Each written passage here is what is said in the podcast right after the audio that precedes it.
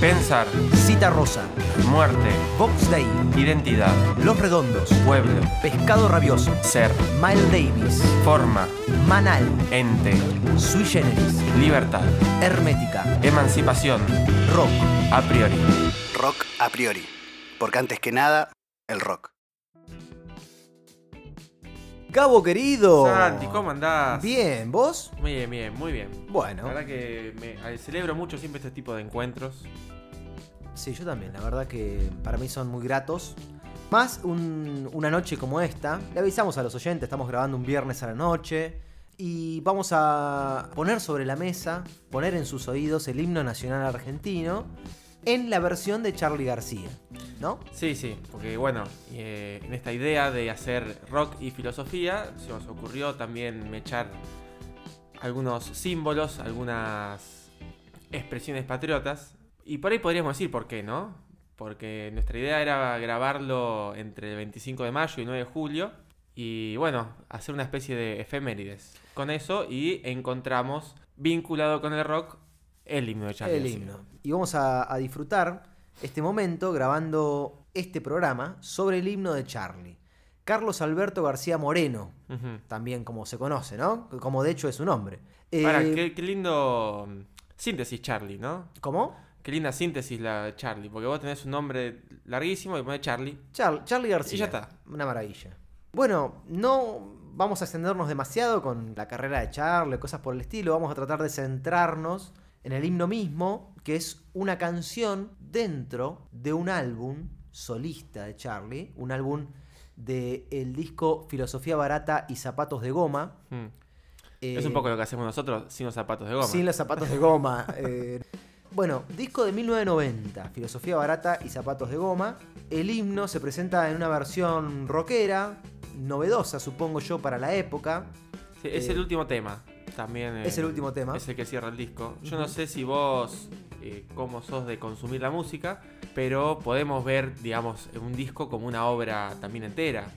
Bueno, Yo a veces he, he Estamos de acuerdo en he eso. discutido con algunas personas que escuchar temas sueltos es como leer capítulos sueltos de libros. Y entonces en Mira- ese sentido me parece, no te digo que haya un orden o una secuencia pensada, pero el disco como producto artístico de un, artista, valga la redundancia, es una expresión de algo. a mí me pasa más con la música que con la literatura o con la filosofía más concretamente. Me pasa, digo, más de tratar de entrar a un artista con la unidad que representa el álbum, el disco, digamos, me pasa eso más que con la filosofía. Yo puedo agarrar un capítulo de un libro de filosofía y ya está. Está todo bien. No tengo esa, esa sensación de una unidad artístico-conceptual, por decirlo así. No, no, quizás Mm. medio, medio... Bueno, en definitiva los libros, un libro de filosofía claramente tiene un objetivo y se ordena en función de, de un objetivo y es un todo en sí mismo. Pero yo soy más irrespetuoso con los libros de filosofía que con la música. Yo siento que puedo aprender mejor el concepto de un artista, pero siempre entrando por el disco entero. Filosofía Barata y Zapatos de Goma es un disco, un- es un discazo además. Forma parte de, de un, de un Charlie en su mejor momento, el Charlie de los 80, uno de, de dónde ubica Charlie. Bueno, eh, Sui Generis, La máquina de hacer pájaros, Sí. Girán. Toda la obra de Charlie es una maravilla. Y los primeros discos, sobre todo los del 80, de Charlie, eh, son excelentes. No sé, eh, ¿a vos te gusta Charlie? Sí, sí, eh, no he escuchado mucho su obra solista. He escuchado mucho este disco, Sofía Zap- eh, Barata y Zapato de Goma. Después escuché mucho Sui Generis, también varias cosas de Cerú Girán. Pero bueno, tiene una discografía tan vasta, digamos, que es un, es un artista que hay que hacerse un tiempo para escucharlo. Además tiene muchas épocas distintas. O sea, el Charlie solista del disco Influencia no es lo mismo que eh, Cerú Girán. No, no, claro. Bueno, a mí, eh, bueno, viste, esos es eh, los gustos de cada uno. A mí Influencia es un disco que me encanta. Particularmente me encanta.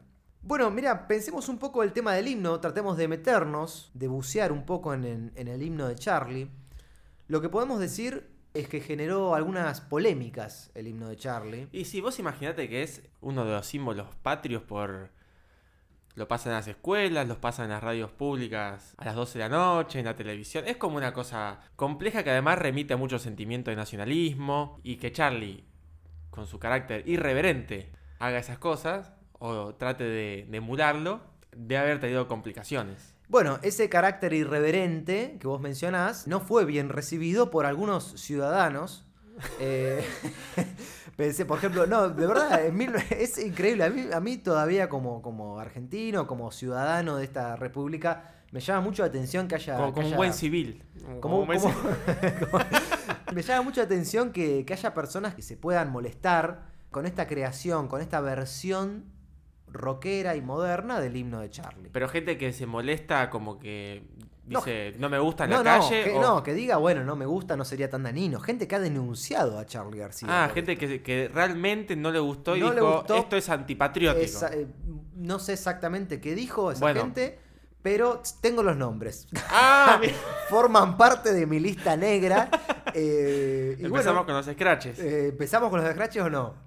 Sí, sí, yo creo que sí, porque hay gente que hay que denunciar Sí, públicamente. sí, porque es- son, son ciudadanos peligrosos. Gente, gente fea. Este Carlos Horacio Hidalgo, en 1990, denunció, denunció a Charlie. Denunció a Charlie por el himno, porque le parecía que era un ultraje a los símbolos patrios. Pero este quién es? Es una persona es un- corriente. es uno como vos o Es yo. un civil. Es, es un ciudadano de a pie. En el 90 pasó eso. Durante la década del 90 el himno de Charlie fue muy, muy escuchado. Y en el 2000 volvió a suceder. O sea, a Charlie le, le pasó que... O sea, una década, 10 años de gente quejándose. Sí, por lo, menos, por lo menos al comienzo. Y en el 2000 hay antecedentes de una nueva denuncia que tuvo Charlie. Y que salió en algunos periódicos. Bueno, algunos jueces determinaron que, eh, que no tenía fundamento esas acusaciones. Y no pasó más nada. Pero la denuncia en principio estuvo. Hmm. Bueno, al respecto, si querés te puedo leer algo que dice el diario de la Nación. Ay, me encanta. El 20... Me encanta, me encanta porque... Tremendo diario, ¿no? Sí, sí, sí. El 28 de febrero del 2000. La Nación dice, la versión de Charlie García es, objetivamente, una simplificación del himno nacional, tanto melódica y armónica como rítmicamente. Un teclado electrónico y una batería son el sostén fundamental del himno de Charlie, como lo consignó un título.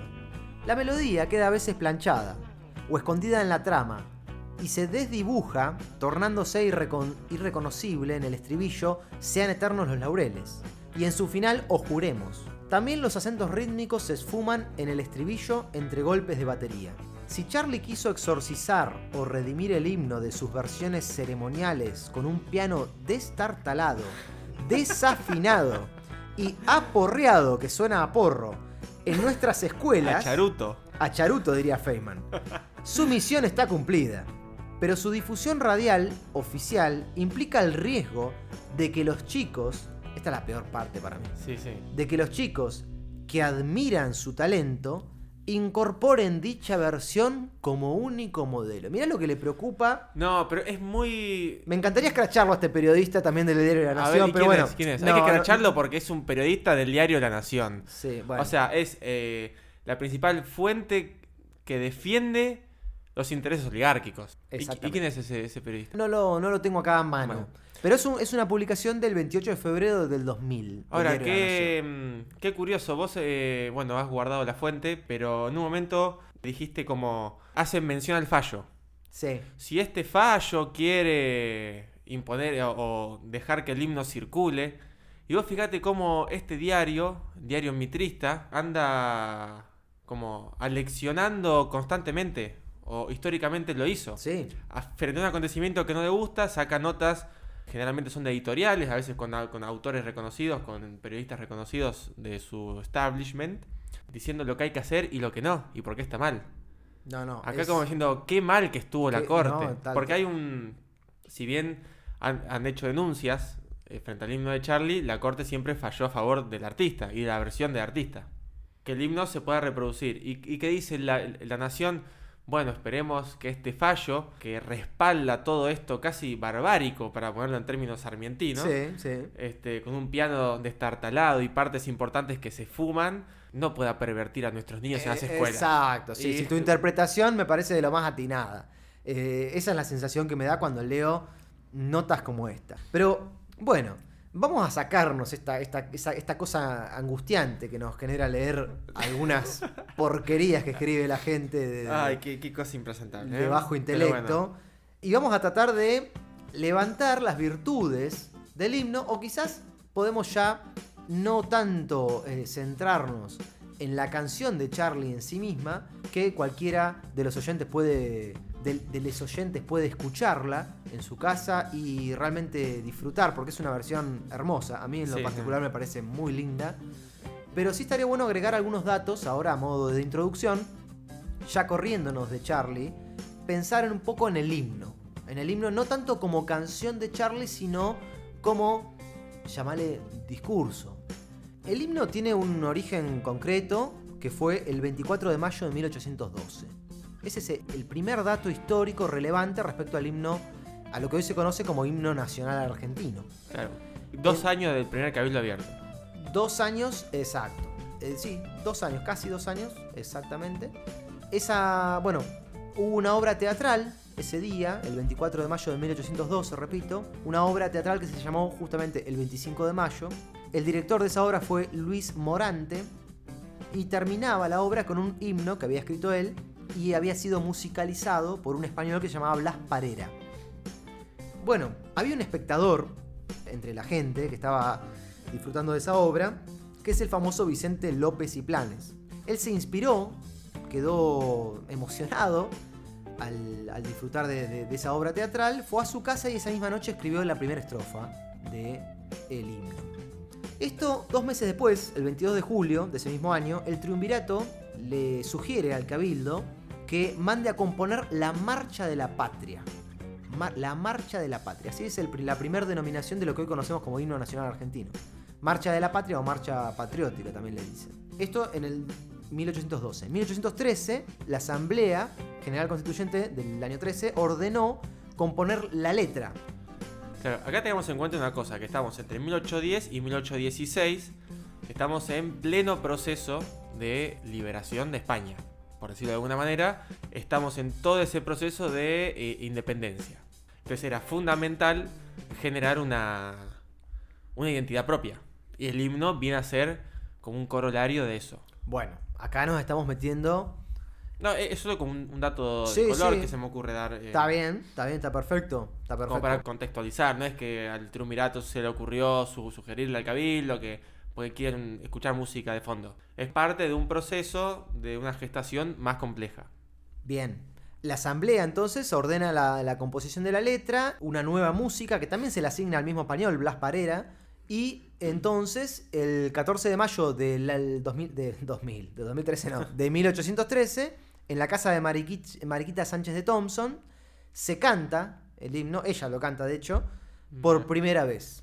Y así sucede en los días siguientes. Este himno se conocerá, esta marcha patriótica o marcha de la patria, se conocerá como canción patriótica nacional, canción patriótica, y en mil, recién en 1847 se conocerá como himno nacional argentino. Primeros datos como para tener en cuenta de, lo que ha sido el itinerario histórico, por llamarlo así, de esta canción que Charlie tomó y bueno, hizo una, una versión.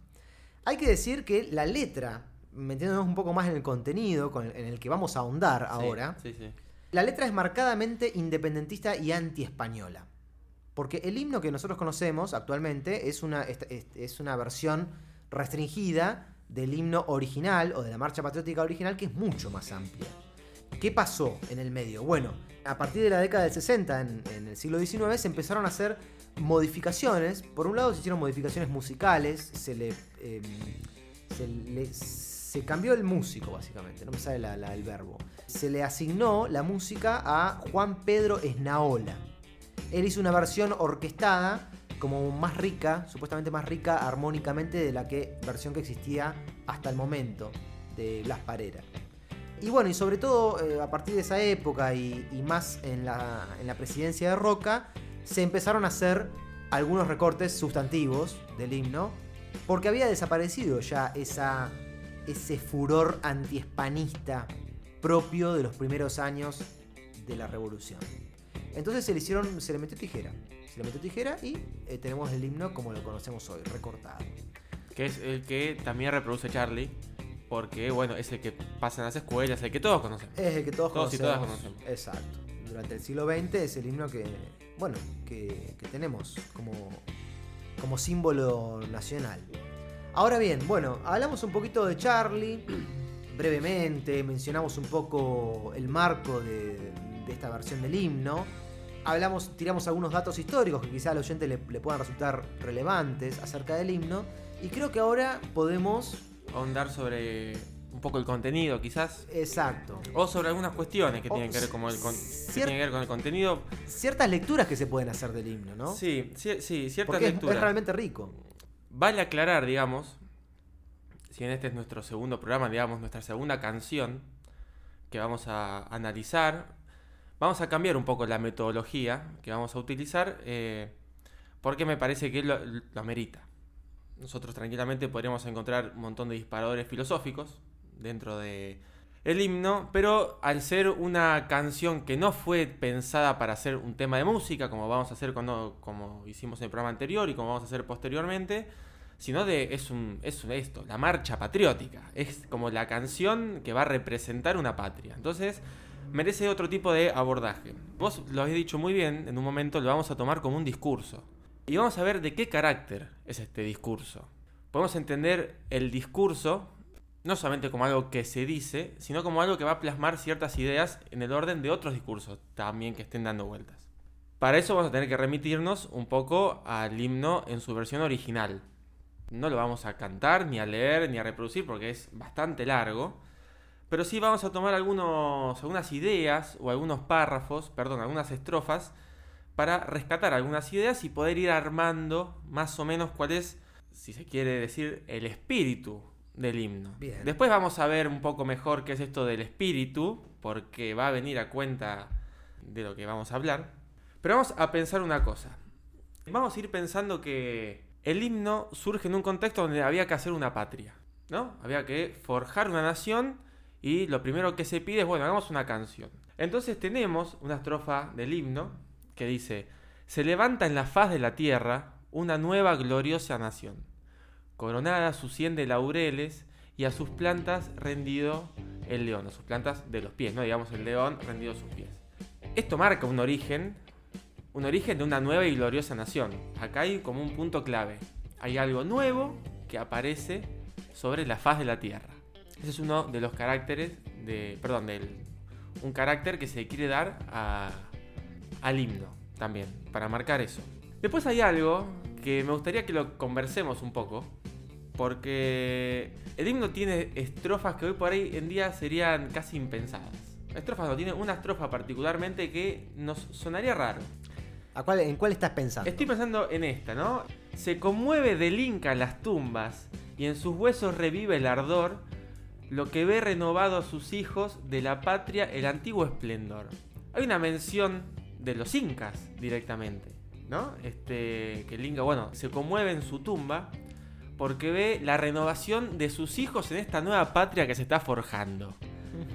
Y eso como que nos rompe totalmente un poco el esquema que tenemos nosotros. ¿Qué es lo que pensamos? Inca, Perú. Listo. ¿Y cómo hacemos para contextualizarlo o como para entender que los incas estén metidos en lo que sería no solo parte de, de nuestra nación, sino como protagonistas también? Porque se, se menciona a los incas en el himno argentino. ¿Qué te- y, y qué tendría que ver esto? Es interesante lo que planteás. El vínculo inca con la Revolución de Mayo de 1810. O, si vos querés de manera más amplia, la cuestión indígena. Pero ya que mencionás el tema de los incas en Mm. particular, yo sabés que acá tengo una cita de un artículo que estaba leyendo anoche. No me podía dormir anoche y me puse a leer un artículo de una chica, de una mujer, que se llama Luinés Inés Torres. Perdón, ¿qué dije? Luines. Luines no, Luisina. Luisina mezclé, Inés. me- mezclé Luisina con Inés. Luisina Inés Torres. No sé si será una antropóloga, una historiadora. Bueno, soy una investigadora del CONICET. Y en el 2015 escribió un artículo que se llama Entre el Alto Perú y las Pampas, los pueblos indígenas en el pensamiento de los dirigentes revolucionarios del Río de la Plata. Y acá hay, una, hay, una- hay un fragmento que viene muy a cuento de lo que estás poniendo sobre la mesa. ¿Querés que te lo lea? Sí, no, por favor, porque además es como que tus inquietudes eh, aparentemente están en consonancia con, la- con las mías. Sí, estamos, estamos Porque yo conectados. leo los incas en el himno y vos ya eh, Yo leíste un artículo de eso. Saqué, claro. bueno, mira. Dice, el discurso revolucionario, eh, ya lo- la estoy citando a esta chica, ¿eh? el discurso revolucionario se refería con gran frecuencia a una sociedad indígena del pasado, cuyo centro había sido precisamente el Perú-Alto Perú, los incas. El pensamiento incaísta, que desde hacía décadas impregnaba, sobre todo en dichas regiones, pero también en el sur de la América Española, gran parte del pensamiento hispano-criollo, resaltaba con un importante componente mítico la gloria y el esplendor que dicho pueblo había tenido en una época pasada. Eh, perdón, ¿puedo hacer un impas? Por favor. El último renglón de esta estrofa que leí, bueno, los últimos dos, como para que tenga sentido, dice: Lo que ve, o sea, los huesos incaicos, lo que ve renovado en sus hijos de la patria el antiguo esplendor. Usa hasta casi las mismas palabras, mira. Es verdad. Bernardo de. Continúo. Bernardo de Monteagudo retomó especialmente la figura de Atahualpa, gobernante inca depuesto y asesinado por la expedición de Francisco Pizarro casi 300 años atrás, en su diálogo entre, entre Atahualpa y Fernando VII. En dicha pieza literaria, el protagonista Atahualpa compara la esclavitud del soberano español a manos de Napoleón Bonaparte con la opresión sufrida por indígenas y criollos en la América colonial y finalmente convence a Fernando VII del carácter legítimo de la demanda independentista americana. Esta identificación entre, indígenas incas y criollos en el sufrimiento causado por la explotación española será un recurso muy utilizado en los discursos revolucionarios de diversas regiones americanas que habían estado bajo dominio español. Por otro lado, en un artículo publicado también por Monteagudo en la Gaceta de Buenos Aires, Atahualpa aparece como un referente y un modelo a seguir. El texto termina firmeza y coraje, mis caros compatriotas. Vamos a ser independientes o morir como héroes, imitando a los guatimocines y atahualpas. Guatimocines, acá hay una nota al pie, Ajá. dice es uno de los nombres dados por los españoles a Cuauhtémoc, último gobernador azteca. Un año más tarde, la marcha patriótica, acá continúa, ¿no? La Sí, chica es el- una cita larga, pero eh, creo que vale la pena. El, el himno, digamos. Claro, que exacto. estamos leyendo Eh, nosotros. Exacto, sí. La versión de, de- de- lo, lo- lo que cantó Charlie, pero en su versión extendida. Un año más tarde, o sea, en el 2000, en el- yo la sigo con el 2000, en 1813, la marcha patriótica, declarada única canción de las Provincias Unidas por la Asamblea del año 13, expresaba, y acá viene la estrofa que vos señalaste. Ah, mira, ahí va. Se conmueven del Inca las tumbas y en sus huesos revive el, ar- el ardor, lo que ve renovado a sus hijos de la patria el antiguo esplendor. Bueno, Bueno, como que podríamos pensar, si nos osamos hacer esta hipótesis, de que el, el himno en tanto discurso tiene un carácter amerindio. bueno, es una afirmación fuertísima esa. Es fuerte, pero está buenísima. Pero, pero hay fundamentos por, por, esta, por este llamado a los, a los incas como parte de un pasado propio, ¿no? De lo propio. Pero además hay, hay un pasado propio que no solo responde a una especie de historicidad, sino, como dice el himno, el antiguo esplendor. Hay una edad de oro Exacto. que en está- el momento sí. incaico que ahora los huesos de los incas ven en sus hijos eh, y en sus hijas eventualmente que está empezando a florecer a través de la creación de la, creación no de la de cómo su- da origen la República Argentina. Estamos hablando del, himno argentino Del Eh, himno o sea argentino. hay que siempre focalizarnos desde nuestro territorio hacia cómo interceptamos otros territorios. Porque también hay una diferencia entre el Virreinato del Río de la Plata y el Virreinato del Perú. Eran dos virreinatos distintos. También hay que tener en cuenta que en el himno se menciona la palabra argentino, Sí, sí, eh, totalmente. pero la palabra argentina no tenía el significado que tiene hoy. Hoy decimos Argentina y nos imaginamos un, un mapa, un estado-nación situado geográficamente de la manera en que está situado. Incluso el la- territorio, poner, no era mismo. La Patagonia no era parte del La- territorio la argentino. Patagonia, no- claro, es que lo argentino en realidad no existía. No. También, por eso es marcha patriótica. Argentina todavía no existía. Recién, como vimos, en 1847 se le empezó a llamar himno eh, nacional, como habíamos dicho. Si te parece, continúo con, con la cita de esta chica. Sí, sí, por favor. Además de identificar a los artífices del movimiento revolucionario, criollos en su mayoría como hijos del Inca, esta estrofa establece la profundidad temporal de la patria, que recupera su antiguo esplendor. Mirá que en sintonía. Ah, mirá. El oyente va a pensar que estamos de acuerdo. Todo esto lo planeamos, pero no. En una supuesta continuidad entre el imperio incaico y las provincias unidas. Al mismo tiempo, dicha continuidad implicaba una posible vía de legitimación de la voluntad rupturista de la retórica independentista y de la forma de gobierno monárquica que se evaluaba implementar. Con este último punto se encuentra vinculada la idea de instaurar una monarquía incaica conocida como Plan del Inca, propuesta por Belgrano. Y por supuesto, ¿quién podría tener semejante idea maravillosa? En una, en una sesión secreta del Congreso de Tucumán. Si bien no llegó a concretarse dicha propuesta, fue objeto de acalorados debates en la prensa periódica y en diversos documentos encontramos opiniones favorables a la restauración de la Casa de los Incas por parte de líderes militares destacados como Miguel, perdón, Martín Miguel de Güemes y José de San Martín, además del propio Belgrano, quienes combatían a los realistas en diversos frentes. Esta vertiente incaísta también constituye una de las áreas más estudiadas del discurso revolucionario relativo a los pueblos indígenas. Larguísima Eh, la cita que hicimos, pero pero, creo que vale la hermosa. pena enteramente. Voy a decir dos cosas, Santi, con respecto a esto. Por favor. Primero, que no es un dato menor saber que el acta de independencia de 1816 no solo fue escrito en español, sino que también en quechua y, en aymara. Es un dato a tener en cuenta. Y después lo último ya es una apreciación más personal, o si quiere decir subjetiva, que es fascinante que se reconozca a Güemes, después de tanto tiempo, como un prócer.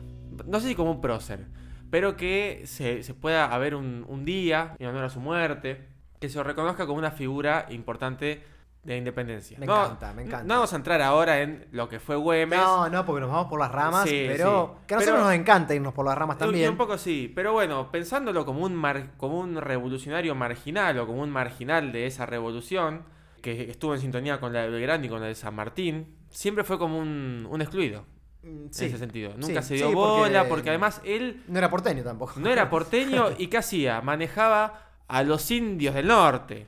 Es Claro. como que casi un cargo menor. Los infernales de Güemes. Los infernales. Güemes y sus infernales que resistieron las avanzadas realistas como pocos. Pero bueno, qué bueno que hoy se reconozca. Bueno, acá tenemos entonces esta cita que va muy en sintonía con lo que vos mencionaste de el carácter, llamémosle amerindio, Amerindio, o el sí. espíritu amerindio que podríamos pensar que originariamente ha tenido el himno nacional. Sí, hoy en día... marcha patriótica. Sí, sí. Hoy podríamos pensar un montón de categorías más, pero bueno, por ahí Amerindio también tiene mucho que ver con ese momento, eh, entre esa cuestión de lo americano y lo indio, si bien no es un, re- repito, ¿no? Un lenguaje que hoy en día se, se revalide, pero bueno, lo podríamos pensar así. Em, después, ¿tienes algo más para agregar, Santi? No, no, no, no. Con respecto a esto, como para pensar el discurso, ¿no? Eh, ¿Qué tipo de, qué carácter discursivo tiene el himno? Ya dijimos que un poco es un carácter eh, originario, o si por ahí hay otra palabra más precisa, informame. Que puede tener un carácter amerindio, ya dimos algunas, algunas, eh, precisiones. Y ahora voy a arriesgar un poco más. Bueno, Porque- oh, más, más que un carácter amerindio. Sí, porque viste cómo, cómo es esto, qué sé yo, el que no arriesga no gana, Bueno, vamos. el que no llora no mama y el que no mama es un gil, dice Sí, el tango. eh, Así que vamos a decir que también el himno tiene un carácter americanista. bueno. No, no estoy muy convencido, pero te voy a leer alguna, un, tres estrofas. A ver. A ver si te convence. La primera estrofa vamos a bardear a los españoles, perdón, a los invasores. Vamos a, a hablar con términos apropiados. La segunda vamos a ver invasores de qué. Entonces empieza diciendo, bueno, empieza diciendo, no, continúa en un momento diciendo el himno. En los fieros tiranos la envidia escupió su pestífera hiel. Su estandarte sangriento levanta, provocando a la lid más cruel. Está hablando especialmente de los invasores, que tienen ese carácter. Son pestíferos, sanguinarios, provocativos, crueles, casi un horror. ¿No lo ves sobre México y Quito arrojando su saña tenaz? Y cual lloran bañados de sangre Potosí, Cochabamba y La Paz? ¿Y no los ves sobre el triste Caracas, luto y llanto y muerte esparcir? ¿No lo veis devorando cual fiera todo pueblo que logran rendir?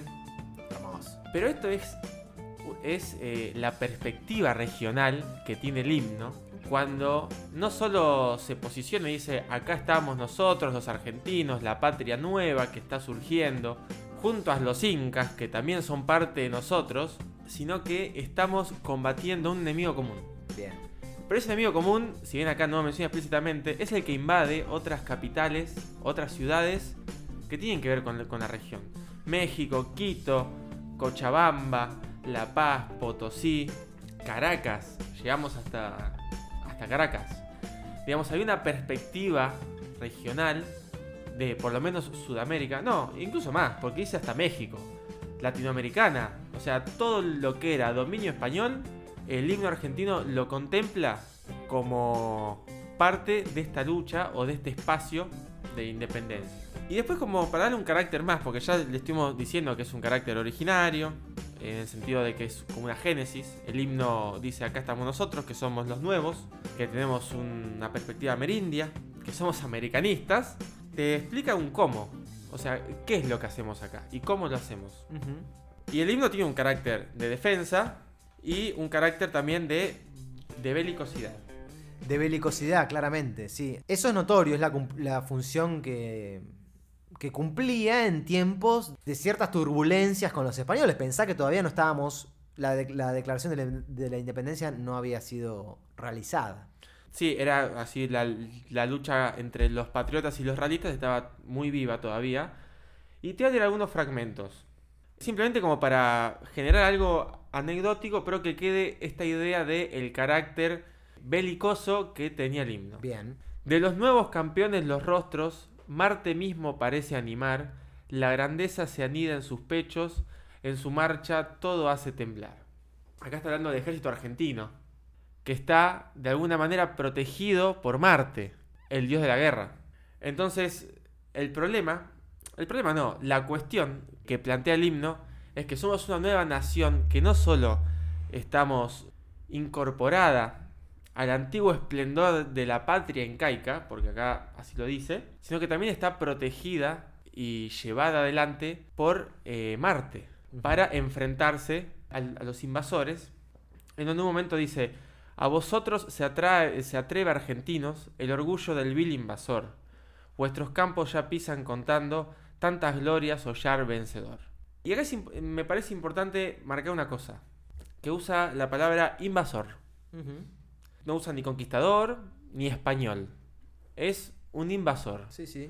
que irrumpe con su identidad y de una manera violenta, porque el invasor lo que hace es irrumpir de manera violenta. Y está bueno ese, ese término utilizado ahí porque lo enfrenta o utiliza la belicosidad que después en otras estrofas del himno eh, también se ve para defenderse de esa invasión. Sí. Y esa invasión no solo es hacia Argentina, sino que también es hacia México, hacia Quito, hacia Cochabamba, hacia La Paz, hacia Potosí, Hacia, digamos, hacia todo el continente, hacia toda Latinoamérica. hacia todo el mundo hispánico. Porque en definitiva, vos- uno dice actualmente, para entenderlo, y esto está bueno señalarlo, eh, habla en términos de Argentina, México, Perú o lo que sea. Pero en esa época no se pensaba de esa manera porque básicamente estos países como los entendemos hoy no existían. No existían estas naciones. Podemos pensar que el himno tiene un espíritu, digo, siguiendo esta hipótesis que vos aventuraste, Del, del espíritu. del, de- sí. del espíritu de- del himno como discurso político que trata de encarnar cierto, no sé, espíritu de época, digamos. Igual, eh, sí, podemos decirlo porque después vamos a arriesgar algunas hipótesis como para ver qué tan sustentable es. Pero lo vamos a mencionar. Bien, en, en ese caso, el himno se presenta o hace referencia a todo lo que es la región de lo que hoy llamaríamos Latinoamérica, que es el antiguo, el antiguo, bueno, lo que eran las colonias españolas, básicamente, ¿no? Sí, sí. El Y- antiguo mundo hispánico. Y ciertas fuentes principales de riqueza. Porque menciona Potosí, Cochabamba y La Paz. Claro. Espacios en Bolivia en donde sigue habiendo extracción de, de riqueza fuerte y que los españoles que ya lo han visto en su momento. Pero bueno, eso es otra cosa para tener en cuenta en otro momento. Yo sabes que te propongo, Ajá. Gabo querido, que empecemos porque vos tenés un material, un material interesante de una, de una discusión filosófica, ¿no? Que, Sí, bueno, algo, algo así traje. podés que quizás dar como, una, como un adelanto como para cerrar este programa acá. Capaz que podemos cerrar este programa y entrar de lleno en una discusión filosófica acerca de... ¿Acerca de qué, Gabo? Y mira, tiene que ver con la cuestión de la independencia. También, que es lo que recalca el himno. El himno im- eh, expone una independencia política. Pero nosotros, como personas de filosofía, si se quiere, nos no, interesa. no. So- somos de filosofía. Razón, razón. Tampoco dudemos eh, de lo que somos. Somos de filosofía. Hagámonos cargo. de- Bueno, es que podemos abordar tantas materias que no nos importa nada. Sí, sí, sí. Pero bueno, todología. si nos ponemos estrictamente en el plano filosófico y de las ideas, podemos pensar, bueno, si el himno aboga por una independencia política, ¿qué pasa con la independencia de ideas, si se quiere? Hay personas que dicen, bueno, gente, existe una filosofía latinoamericana. Epa, bueno, pasamos del himno a la existencia de una filosofía latinoamericana. Es que de, de alguna manera vamos a ver cómo se conectan. Quizás de una manera metodológicamente incorrecta, pero Eh, no bueno, nos pero a importa la gente nada. de filosofía no nos importa nada. No nos importa nada porque Estamos no hay como- metodología para investigar filosofía. No, no, no. Eh, Así que... Bueno, es una excelente propuesta para, para un segundo programa. Yo sabes lo único sí. Mira, yo como soy un morenista eh, Totalmente, sí, eso ya... violento, Sí, sí. voy a decir que. ¿Sabés qué dijo Moreno? Por favor, no- contame, En contame. noviembre de 1810. Seguro que, que, ¿Sabés? que lo sabés de, de memoria ¿Sabés? todo. No, no, no voy a tirar ninguna frase así. Este, voy a decir un término que él eh, utilizó que no se usaba en esa época, que es emancipación. Uh, qué lindo. A ver, repetido, repetido. Ti- Emancipación. Oh. Bueno, basta, basta. ¿Viste lo Menos que mal que terminó el programa. Ah, no, bueno, bueno. terminó. Emancipación. Hermoso. Eh, Moreno. Mariano, Mariano Moreno, Moreno. noviembre de El 1810. padre del periodismo argentino. Mariano Moreno, entonces, en la Gaceta de Buenos Aires, que era el periódico en el que él difundía sus ideas, en pleno auge revolucionario, hacia noviembre, sí, creo que fue en noviembre de 1810, usa el término emancipación. Vos hablá, yo te hago una pregunta, vos contestás y cerramos el Y programa. cerramos el programa. Sí, sí. A ver, dale. No, no, seguí hablando de lo que Ah, no, diciendo. pensé que me ibas a hacer la pregunta. No, no, no, por eso. Yo quiero que esa pregunta cierre. Ah, bueno, no, yo no tengo más nada para decir. Solo quería decir eso de Mariano Moreno, que es un prócer al que tendríamos que todos tener muy, muy presentes. Bien. ¿El plan de operaciones fue escrito por Moreno? Hay un ¿Sí o no? ¿Sí o no? y cerramos el programa. Eh, hay. La respuesta concreta es no. Listo. No, pero pará, pero pará. Bueno, voy a decir esto. No, voy a decir esto. Durante todo el siglo XX se ha escrito acerca de si el plan de operaciones fue escrito por Moreno o no. Un historiador de famoso, clásico ya de la década del 20 y en adelante, que se llamaba Ricardo Levene, sostenía que no, que Moreno no había escrito el plan de operaciones. Pero como a mí, viste que a mí, yo te lo digo acá entre nosotros, Gabo, que no nos escucha nadie, me parecía medio un, ra- un, un ra- un radical liberal, así una, ese, corte así que no le gusta, que, que hablen de violencia, ¿no? Esa- me parecía que podía estar equivocado este muchacho. Pero hay un estudio de 2016, creo, de un autor que te lo digo, te lo menciono en el próximo programa porque no me acuerdo cómo se llama, que escribió, esto es hace 3, 4 años, ¿eh? Sí, sí. una investigación donde el tipo, bueno, da cuenta de todo este debate histórico, centenario, y dice que no, que no fue escrito por Moreno y da unas, unos documentos, da, da fuentes, digamos, da argumentos válidos, bien asentados en fuentes que parecieran tener cierto carácter incontrovertible. Ahí sí respondí tu pregunta. Bueno, bien. Eh, era una pregunta para picantear nomás. Sí, sí. Y de paso, para allá que sos tan morenista, para que, que nos demuestres y has pasado la prueba. Así que bueno, para la próxima te regalamos una remera con la cara de Bueno, moreno. ay, qué lindo, qué lindo. Bueno. Y la próxima hablaremos un poco sobre este debate. Vos nos vas a traer un debate concreto y la gente va Sí, a estar. sí. eh, va- va- te- eh, la gente te va a gritar cosas. ¡Ay, Gabo! sí", te va a tirar, eh, no sé. Este debate lo voy a plantear en términos Boca River y espero que la gente hinche por eh, el que realmente tiene la posta, que es el que la tiene reclara y el que tiene la verdad absoluta. Y ya van a ver quién es. Por si no queda claro. Eh, perfecto. Bueno, querido, nos vemos Bueno, la Santi. próxima vez. Dale, un placer. Un placer, un abrazo grande.